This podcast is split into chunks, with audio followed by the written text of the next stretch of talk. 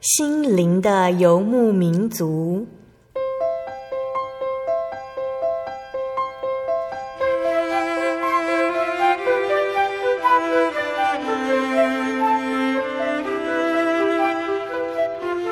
在这个谁都不管谁的后现代社会里，每个人的心灵都是游牧民族。成长的过程就是寻找的过程。每一颗漂泊的心灵，其实都在寻找生命的绿洲。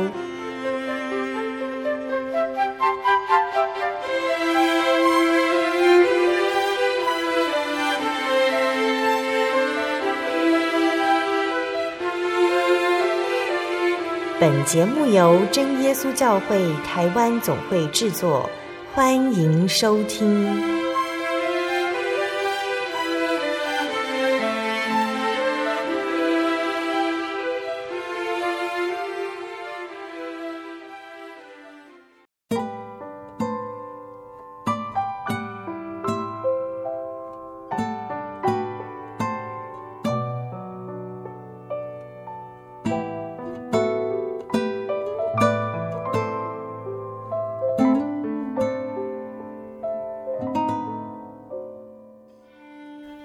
所在空中的听众朋友们，大家平安，欢迎收听今天的心灵的游牧民族节目，我是贝贝，很高兴我们再一次在空中和大家见面哦。听众朋友们，是不是都很准时的打开收音机，聆听心灵的游牧民族节目呢？大家这个星期过得愉快吗？有没有借着周末的假期和家人一起聚一聚，或者是出门走走呢？平常每天上班、下班、回家、睡觉，和家人相处的时间总是觉得少了那么一点点哦。那除了过年、春节还有年假，这种比较长的假期之外呢，周末也是我们平常可以累积跟家人相处的机会哦。感谢神赐给我们这个好机会，可以享受这份家庭的温暖。也愿神赐下恩典平安给所有收听节目的听众朋友们和你的家人哦。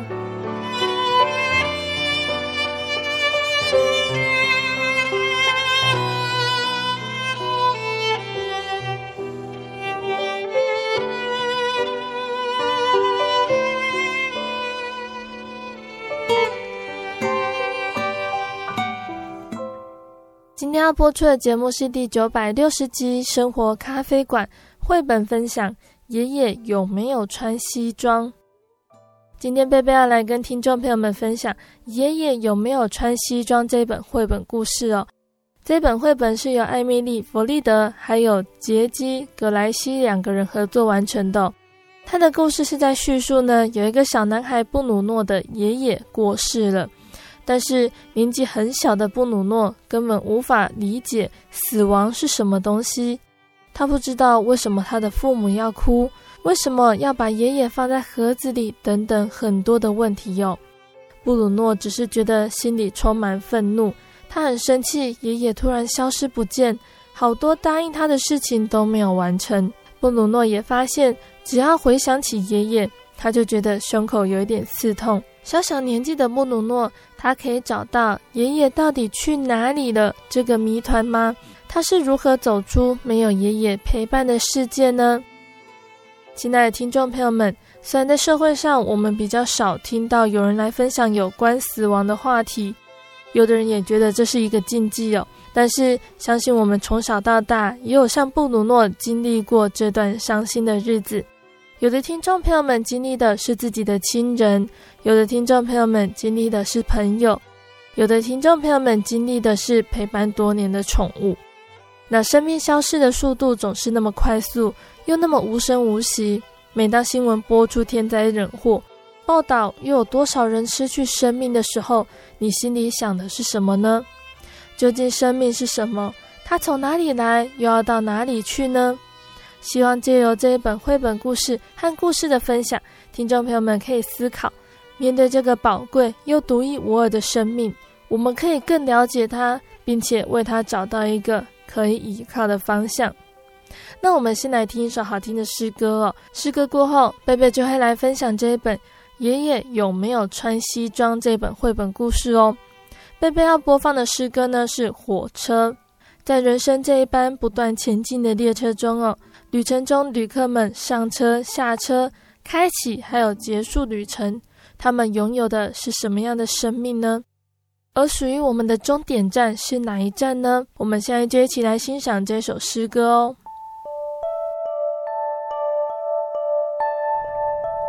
火车奔跑在城镇之间，载着各式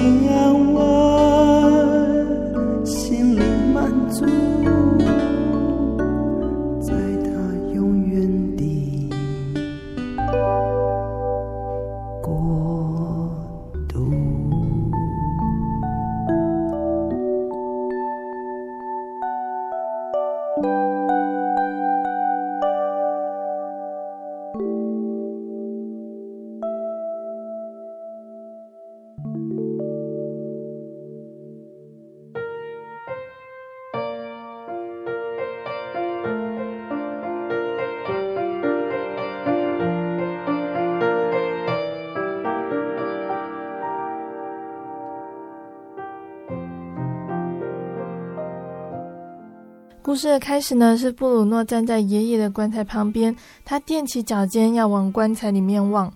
他心里有一个疑问：爷爷他穿着西装吗？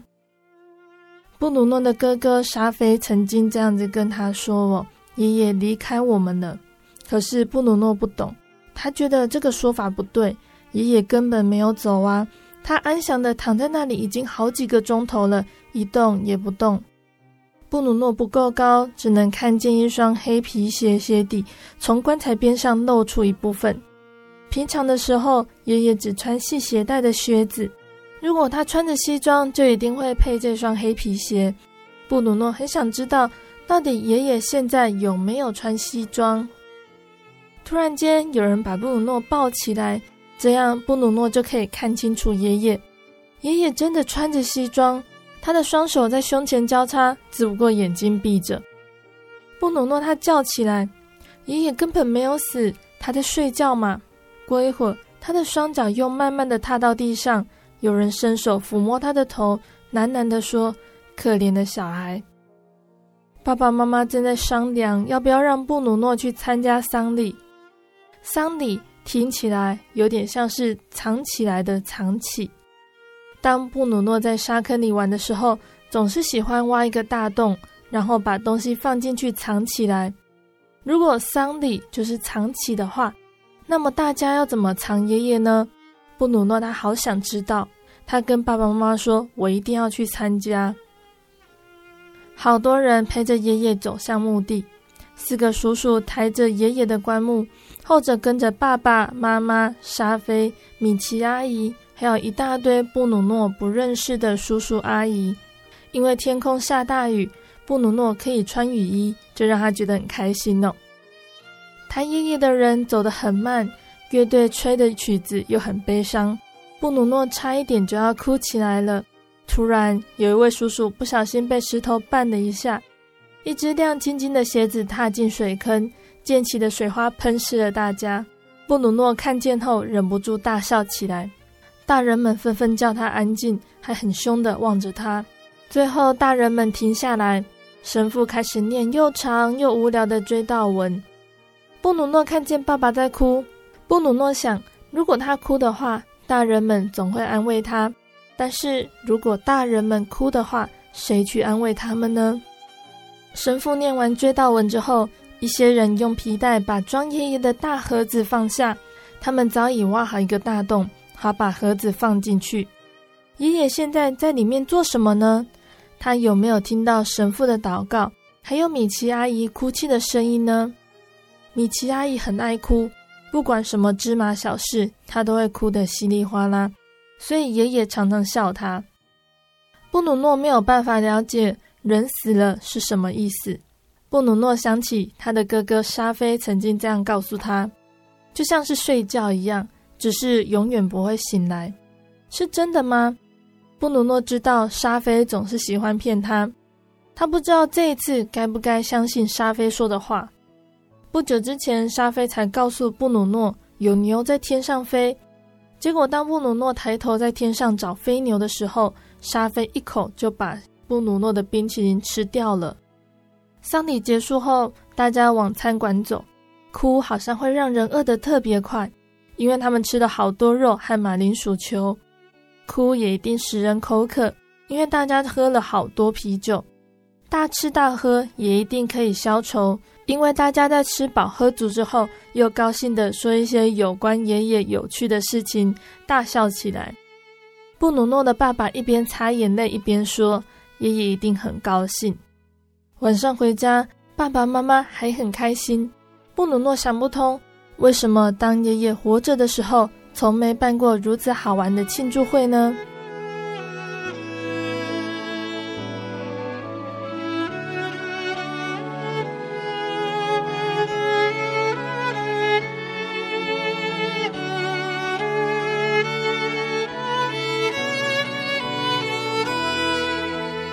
几天之后，布鲁诺问：“爷爷现在在哪里呢？”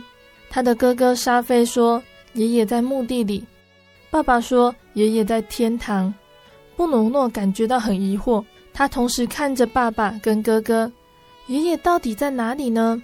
妈妈回答说：“这两个答案都对。”布鲁诺听了有一点生气哦，他跑到仓库里躲起来。布鲁诺很清楚。一个人不可能同时出现在两个地方，就像他不能待在厨房里，又同时躲在谷仓里一样。以前，如果布鲁诺有什么不懂的事情，总会跑去问爷爷。现在爷爷不在了，却没有人告诉他爷爷到底在哪里。为了弄清楚这个疑惑，布鲁诺跑去爷爷的房间。他想，也许爷爷悄悄回来了，说不定是大人们搞错了。其实爷爷根本没有死。布鲁诺看房间的摆设和从前一样，只不过整齐了一些。爷爷一定回来整理过，但是爷爷到底在哪里呢？布鲁诺坐进窗边那张又大又旧的沙发。平常爷爷总是坐在这里，这里有一些有关船的书。爷爷喜欢船，他曾经梦想去航海，但是后来还是像他的爸爸、爷爷那样做了农夫。布鲁诺的爸爸也是农夫。布鲁诺考虑将来是不是也一样要当个农夫。布鲁诺拿着爷爷的小木船，这是爷爷生平唯一一次旅行后带回来的。他去了一个遥远的城市，布鲁诺只知道那里有一个港口和许多的船。每当布鲁诺向爷爷要这艘小木船的时候，爷爷总是说：“有一天你会继承它的。”爷爷说：“继承的意思就是，当别人死后，你可以接收他的东西。现在爷爷死了，这艘小木船就属于布鲁诺的了。”布鲁诺小心把船捧在手里，仔细的观赏，用手指头轻轻碰着，然后就把它放在毛衣下，眼睛看着窗外，看了好久好久。布鲁诺又跑去问妈妈。爷爷一个人怎么可能同时在墓地又在天堂呢？但是他从爸爸妈妈那里也只得到爷爷的身体在墓地，灵魂在天堂。可是布鲁诺年纪还很小哦，他想不通大人说的灵魂是什么意思。爸爸很有耐心地告诉布鲁诺，爷爷死了，但是他继续活在我们的记忆里。布鲁诺点了点头，他也这么觉得。因为只要他认真的想爷爷的样子，爷爷就好像随时会出现。可是布鲁诺又想到了另外一个问题：如果布鲁诺忘记爷爷的长相的话，那该怎么办呢？晚上，爸爸给布鲁诺一个小盒子，是硬硬的褐色的纸盒。布鲁诺很小心地打开，里头是装着爷爷照片的相框。爷爷挥着浅色的帽子笑着。布鲁诺看着照片，突然难过起来。他把照片压在胸口，不一会儿就睡着了。有一天，布鲁诺坐在小路边望着湖水，又想起爷爷。爷爷说要教布鲁诺钓鱼，他们说好星期天一到就马上去了。可是都这么多星期天过去了。布鲁诺突然觉得很生气，爷爷怎么说话不算话就去了天堂呢？一声不响的，连个再见都没有跟他说就走了，把他孤孤单单的留下。现在布鲁诺觉得他永远也不能学会钓鱼了，因为只有爷爷会钓鱼。其实还有好多事情只有爷爷一个人会，例如用小树枝做哨子，怎么悄悄地接近正在吃草的小鹿。如何分辨森林中各种菌类植物？还有很多很多的事，布鲁诺只能跟爷爷学。可是现在爷爷死了，永远不回来了。突然间，布鲁诺不觉得生气，反而难过起来。这是爷爷去世后他第一次哭泣。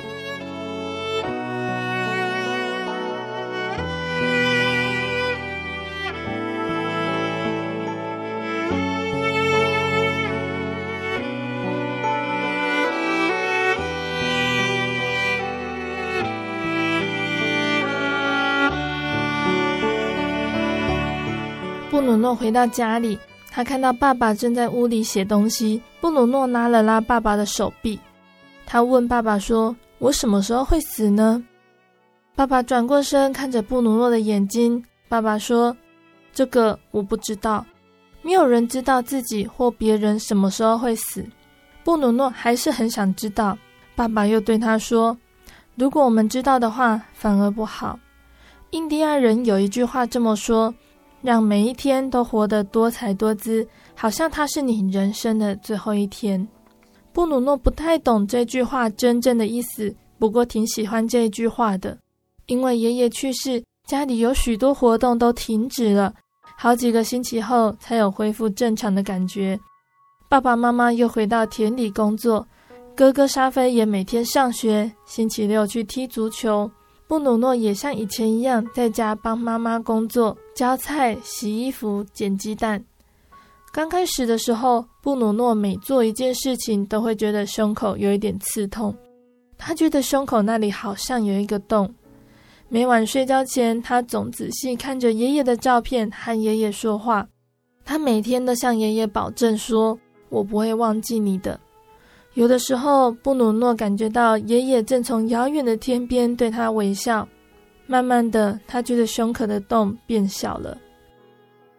有空的时候，布鲁诺会到墓地去找爷爷。他带着平时浇菜园用的小水桶，来为坟上的花朵浇水。布鲁诺把枯萎的花朵和叶子摘下，并且把松树落下的枯叶扫干净，然后坐在墓边，对爷爷聊聊日常生活中的种种。有的时候，他以为听到爷爷的声音，其实那只是风吹动枝叶的声响。刚开始，布鲁诺常常去墓地，渐渐的去的次数减少了。有一天，爸爸说：“一年前的今天，爷爷去世了。”布鲁诺发觉胸口的刺痛渐渐消失，也不再生爷爷的气了，只是还有一些些哀伤。他心中的爷爷就像照片上那样微笑着，一副很幸福的样子。布鲁诺想，如果爷爷现在过得很幸福，那么他也要过得幸福一点。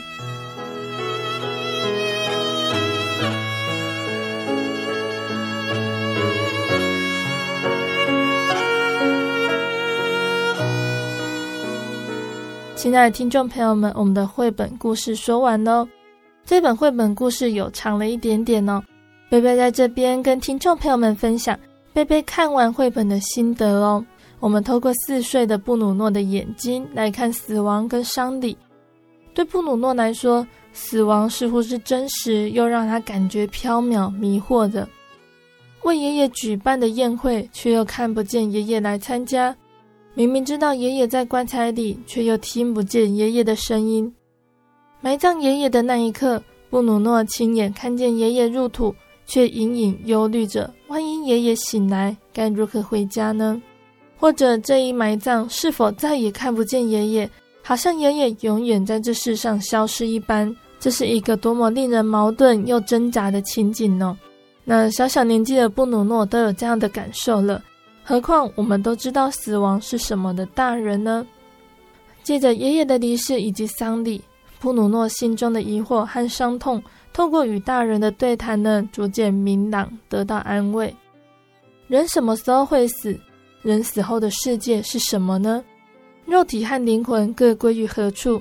亲人离世时，用哪些方式来追悼他们？如何感觉他永远活在我们的心中呢？这本绘本告诉我们呢，没有人知道自己什么时候会死，只好学习着让每一天都活得多彩多姿，好像它是你人生的最后一天。布鲁诺的故事和教导了我们对于生命的积极还有光明面。但是生命到底是从何而来，又要到哪里去呢？当我们面对死亡的时候，我们会想做什么呢？爷爷有没有穿西装？这本绘本呢，当中有提到一些关于生命还有灵魂的看法，但是这些说法是对的吗？那其实对于死亡哦，各家学说还有各种宗教呢及哲学领域，更是纷纷的提出对于生死议题不同的看法哦。他们都借由对于自身的体验以及认知呢，来给予这个不解的题目一个圆满的答案，像是如何追求长生不老。像是轮回之类的议题哦，那这些说法呢，听众朋友们或多或少都有听过。但是这些学说其实并没有解释到关于死亡的事情哦。那因为人们呢都受到时间还有空间的限制哦，人们始终无法在这个迷思上找到出路。那其实这些超越时间空间的问题，也只有真神才能告诉我们解答，因为生命是由神而来的。圣经里面谈到的死亡可以分成三个部分，第一个就是肉体的死亡，在创世纪记载呢，人被神创造，住在伊甸园里面，原本是可以不必死的，但是因为亚当犯罪被逐出伊甸园，死亡就成为人必须经历的事实，这是指肉体的死亡哦。第二个呢是指灵性的死亡，因为亚当没有听从神的话，吃的分别善恶树的果子。神他曾经对亚当这么说：“伊甸园里所有的果子，亚当都可以吃，只是分别善恶树上的果子不可以吃，因为你吃的日子必定死。”可是当亚当吃了善恶树上的果子以后，他的肉体并没有死亡，还活到了九百三十岁。可见呢，神说的必定死呢，是指灵性的死亡，也就是与神隔绝。那今日呢，我们也都是亚当的子孙哦。都遗传亚当的罪性，死亡就成了我们每一个人的结局。只有神是生命的源头，是唯一不死的。那倘若我们受洗归入主的名下，罪获得赦免，可以与神再度和好，再次连接在神的生命上，这样我们已经死的灵性就会再次复活。那圣经里面谈到最后一个死亡呢，就是第二次的死。第二次的死呢，就是与神永远的隔绝了。所以，我们也求神能够赐给我们智慧，让我们能够真的知道耶稣是生命的主宰，能够知道今生的短暂与有限，能够因为认识死亡而超越死亡，靠主追求那永恒的人生哦。当我们相信耶稣，归入主的名下之后，我们不再害怕死亡，因为我们知道死亡是到哪里去，我们也知道这些离世的人，他们要到哪里去。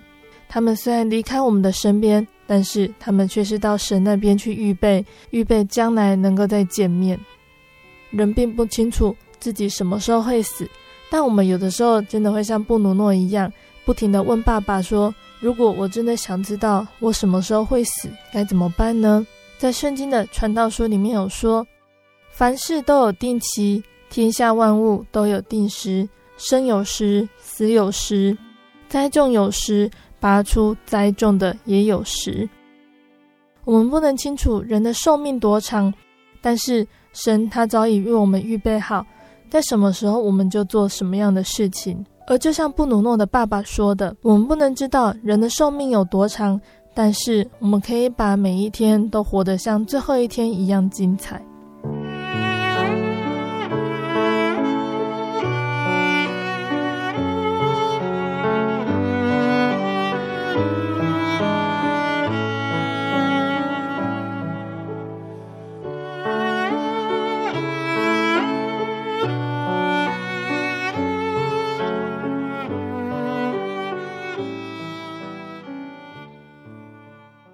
主祷文：我们在天上的父，愿人都尊你的名为圣。愿你的国降临。愿你的旨意行在地上，如同行在天上。我们日用的饮食，今日赐给我们，免我们的债，如同我们免了人的债。不叫我们遇见试探，救我们脱离凶恶。因为国度、权柄、荣耀，全是你的。直到永远，阿门。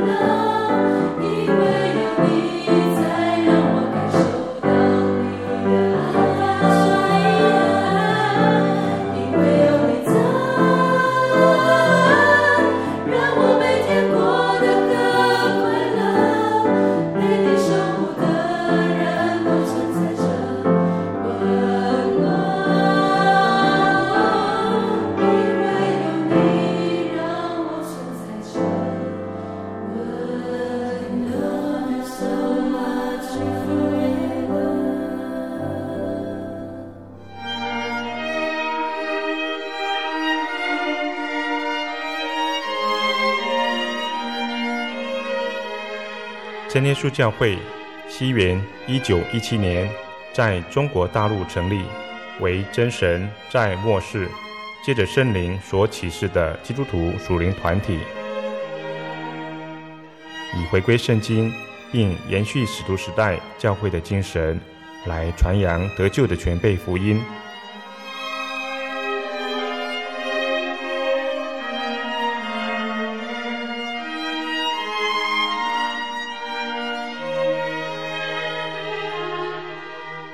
初期的传道工人，在圣灵的带领下，以真理和神迹奇事的彰显，来证实所传的福音，以能亲近耶稣，得着救恩。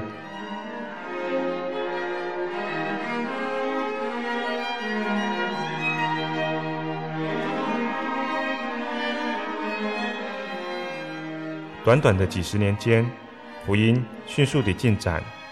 包括整个中国大陆及台湾，直到今日，福音也传达全球各地。欢迎您亲临各地真耶稣教会，查考全备的福音，共享生命之恩。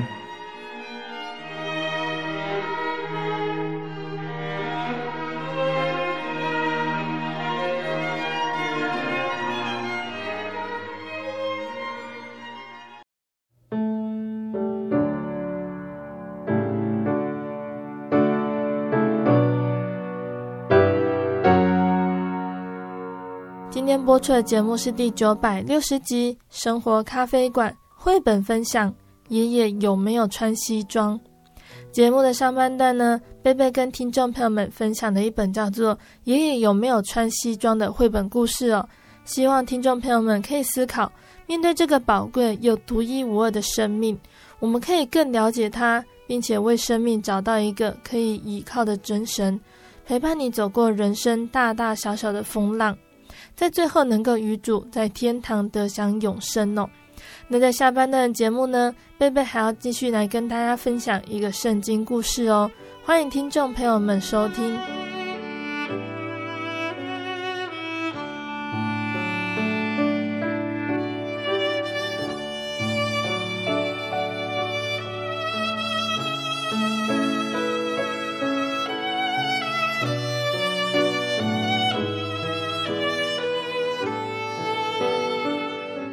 听众朋友们，在下半段节目中呢，贝贝要来分享一个圣经故事哦。那上个月的第一个星期，我们提到了以撒娶了美丽又善良的利百加当妻子，他们结婚之后生了两个儿子，大儿子叫做以扫，小儿子叫做雅各。那小儿子雅各为了要追求哥哥以扫长子的名分还有福气，雅各和利百加用欺骗的手法欺骗了爸爸以撒。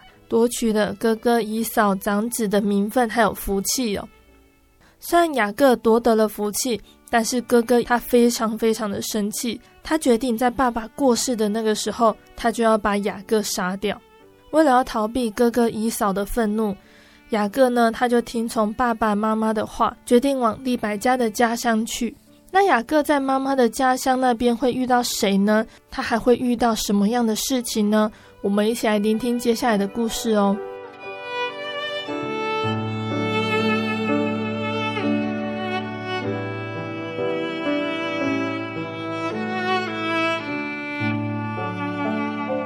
雅各他离开家，一路向东北方他母亲的家乡走去，他的心里既惭愧又忧愁。雅各他骗取了哥哥长子以撒的名分，还有福气。那现在他却为了逃避哥哥的杀害而要离家出走。傍晚的时候呢，雅各他就用袍子围着身体保暖，卧在山野的路边，头枕在一块扁平的石头上。当雅各睡着的时候，他做了一个梦。雅各看见一道宽阔光亮的楼梯，从天上一直落到地面上。有发光的天使在楼梯上下往来，传递神的讯息哦。雅各惊讶地看着这个楼梯，他还听到神这样对他说：“我是亚伯拉罕，你父亲以撒的神，我也要做你的神。你所躺卧的这四周的土地，我要赐给你的后裔，他们要成为一个强大的国家，借由他们，我要赐福给全世界。你不要害怕。”无论你往哪里去，我都必与你同在，看顾保守你。雅各他醒来以后呢，感觉到非常的惊讶哦，神竟然会跟雅各说话。雅各就把那个地方起名叫做伯特利，意思就是神的殿。然后呢，雅各他就把他睡觉枕的那块石头竖起来，竖在那边作为记号，并且祷告跟神说：如果神真的保守他，帮助他再次平安的回到家，雅各他会一生忠心的服侍神。经由了那一晚的梦，雅各他刚强起来，心里得了安慰。于是他继续上路。终于来到了他母亲利百加的家乡哈兰附近一块井的旁边哦。那井的附近呢，有一些牧羊人，他们领着羊群在那边喝水。他们认不认识他的舅舅拉班？那些牧羊人说认识，并且告诉雅各，那个走进来的是他的女儿拉结。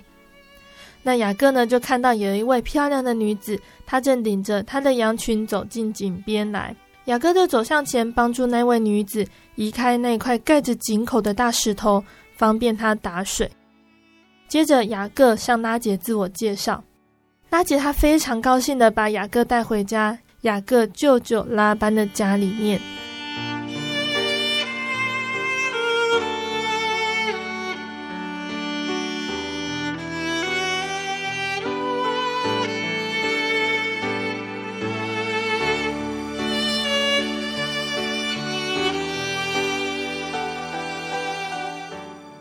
拉班他非常热情款待他妹妹的儿子雅各，并且留他住在他们家里面，帮助拉班照顾羊群。拉班的家里面有两个女儿利亚和拉杰。雅各帮助拉班照顾羊群呢。那有一天呢，拉班他就说他要给雅各一点酬劳。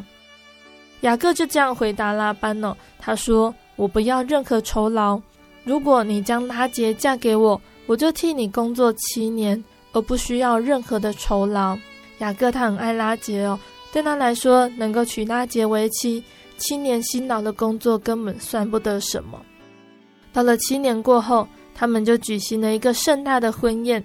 晚上，拉班就把雅各的新娘子带过来他的房间。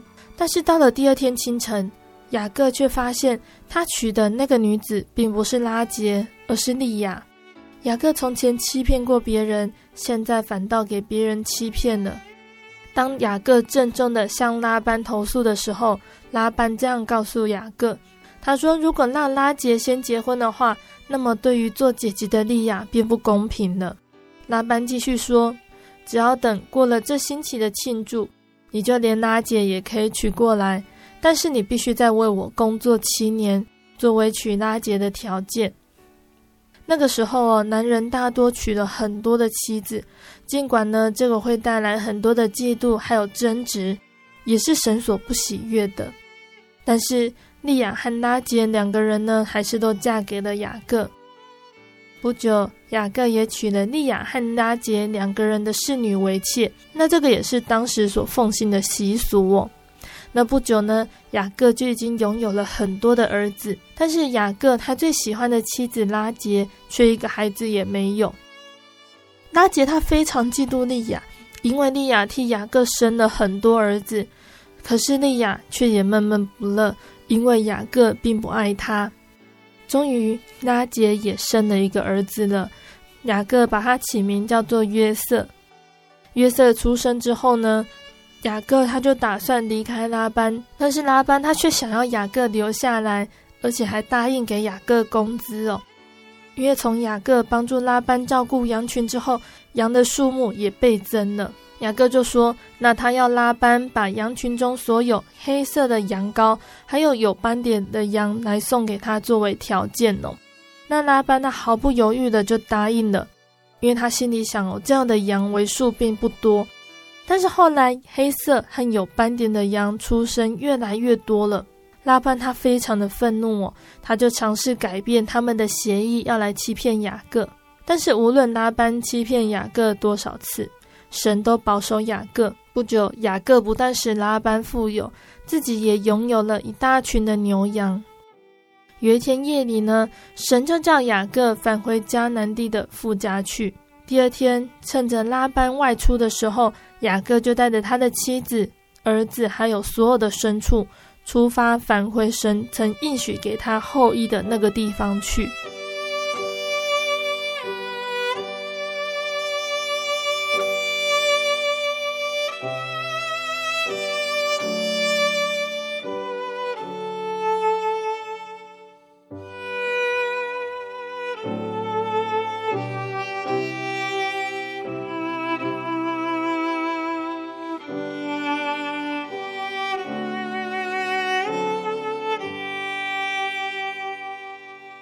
亲爱的听众朋友们，我们的圣经故事也就先分享到这边了。那今天分享的这个圣经故事呢，贝贝整理出有三个重点哦。第一个就是雅各梦见天梯的这件事情哦。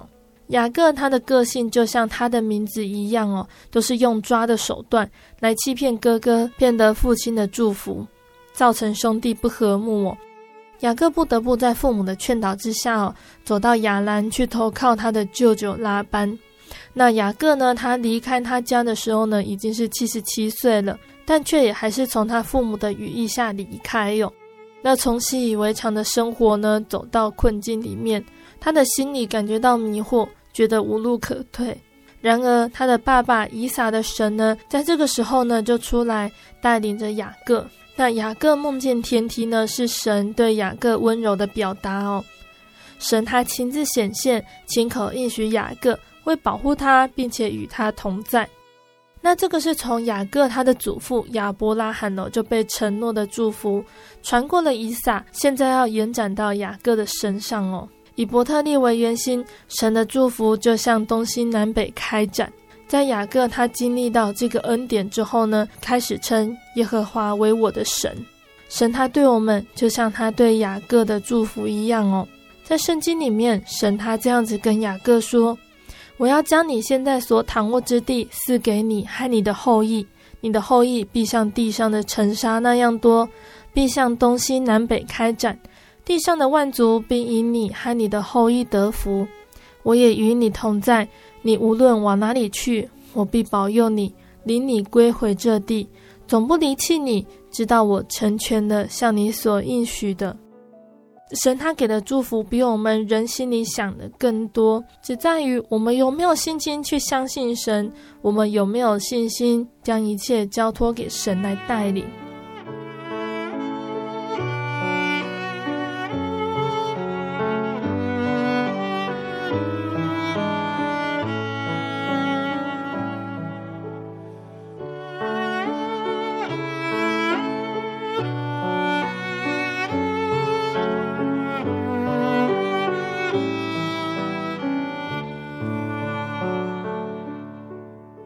第二个重点是神看顾在痛苦中、在软弱中的人哦。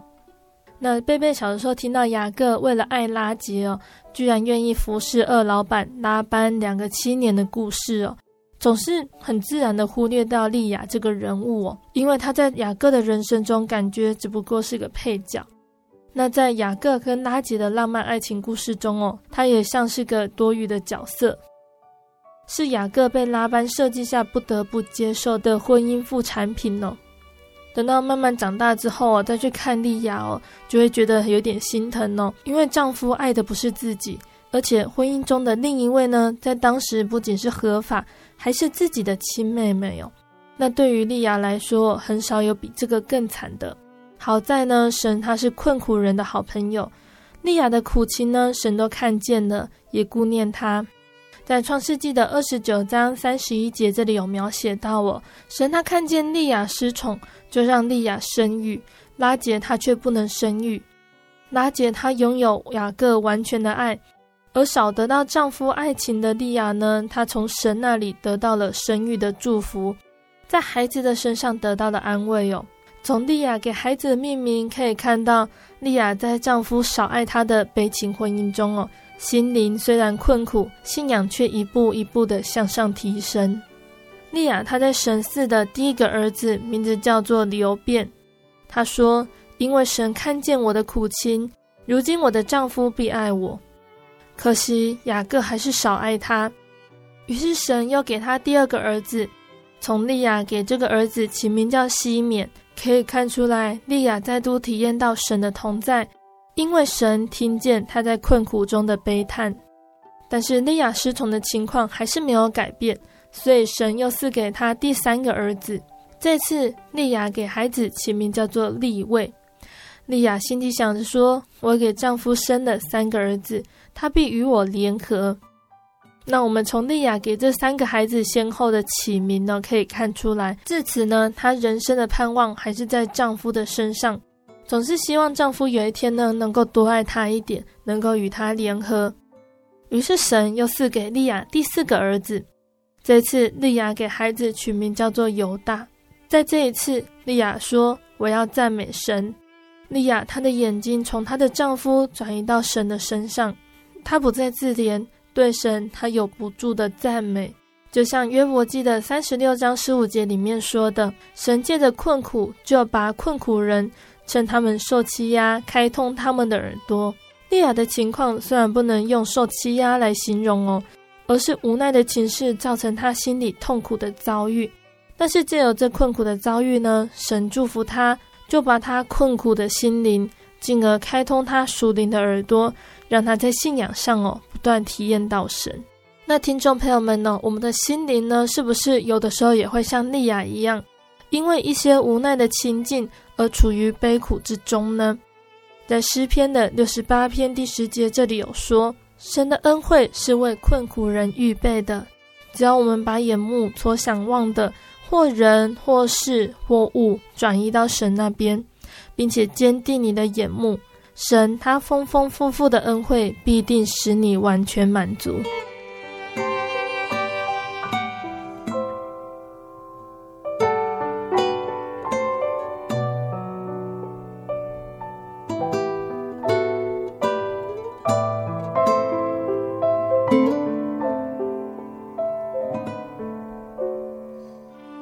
这段故事第三个重点呢，是故事的最后，雅各带着他的妻儿还有所有的牲畜，趁着拉班不在的时候逃走。那当拉班带着人马追赶雅各，追上的时候，拉班他这样跟雅各说：“这女儿是我的女儿，这些孩子是我的孩子，这些羊群也是我的羊群，凡在你眼前的都是我的，我的女儿并他们所生的孩子。”我今日能向他们做什么呢？如果只听拉班的回答哦，就会觉得好像雅各带走拉班拥有的一切，私自逃跑的。但是事实上呢，正好是相反哦。如果不是神眷顾雅各，拉班他什么也都得不到。像拉班这样子狡诈又唯利是图的人哦，看见雅各对他有帮助，就以女儿的婚事骗了雅各多做七年的工作，还十次改了雅各的工价哦。要不是他看见雅各有神同在哦，雅各他凭着自己的力量，一定斗不过这样子的人。幸好有神的同在，拉班他斗不过神，一切都在神的掌握中哦。而听众朋友们呢、在这个充满血气跟狡诈的社会中哦，以我们的力量，我们绝对没有办法胜过这个世界。唯有依靠神，有神与我们同在，神他才能够保守我们平安。保守我们不受到这些诡诈的人的伤害哦。那在节目的最后呢，贝贝要再来跟听众朋友们分享一首好听的诗歌哦。这首诗歌是《天下万事都有定期》。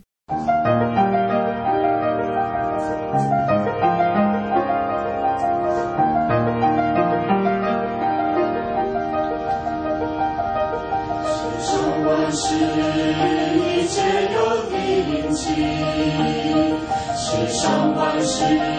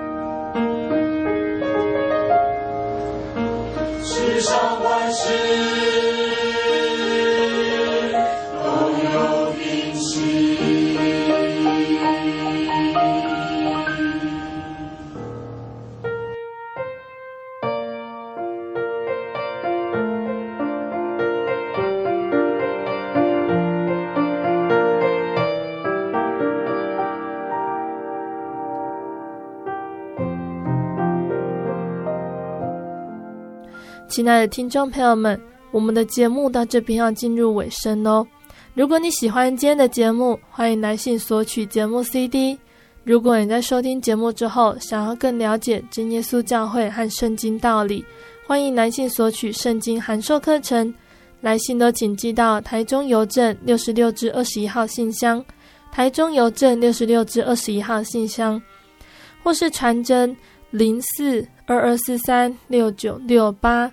零四二二四三六九六八，听众朋友们也可以到你家附近的真耶稣教会认识耶稣，可以上网搜寻喜信网络家庭，查询家里附近的真耶稣教会聚会时间地址，或者是智慧型手机下载我要去教会这个 APP 哦，就可以找到邻近的真耶稣教会。诚挚的欢迎听众朋友们都能够来到真耶稣教会参加聚会。一起共享角色恩典哦！我是贝贝，我们下个星期再见哦。我的心是一只鸟，飞行介于黄昏与破晓，阳光下。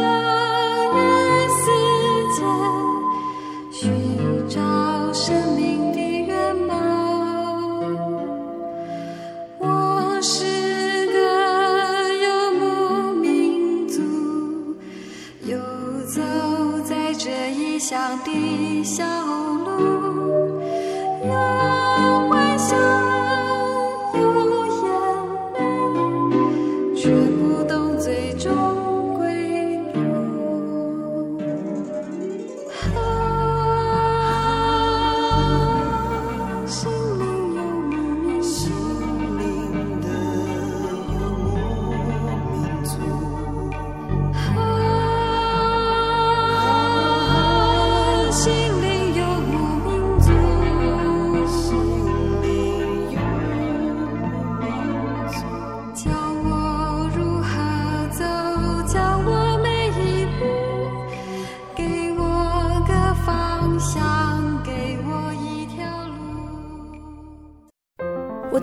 道理好有兴趣哦，可是又不知道怎么入门哎。你可以参加圣经函授课程啊！真的啊？那怎么报名？只要写下姓名、电话、地址，寄到台中邮政六十六至二十一号信箱，很快的，你就会收到第一课的课程了。赶快去寄吧。嗯。圣经函授课程能循序渐进的引导您更了解耶稣基督的福音。得到生命的滋润和来自信仰的力量。本课程完全免费，欢迎来信台中邮政六十六支二十一号信箱，请注明参加函授课程。愿神祝福您。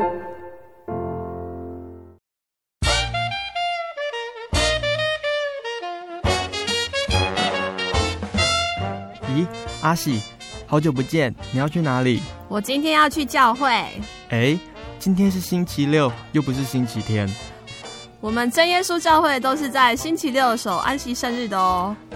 哦，真的啊？那你们都去教会做什么？很多啊，我们会唱诗赞美神，还有听圣经的道理，还有很多很多。哇，听起来让我也好想去哦！在哪里？在哪里？我可以跟你去吗？可以啊，你可以星期六安息日的时候跟我一起去教会。我们在各地都有真耶稣教会哦。你可以上网搜寻喜信网络家庭，网址是 j o y 点 o r g 点 t w。哦，我知道了，我现在就去。j o y 点 o r g 点 t w，欢迎您到各地真耶稣教会，与我们一起参加安息日聚会。愿您平安。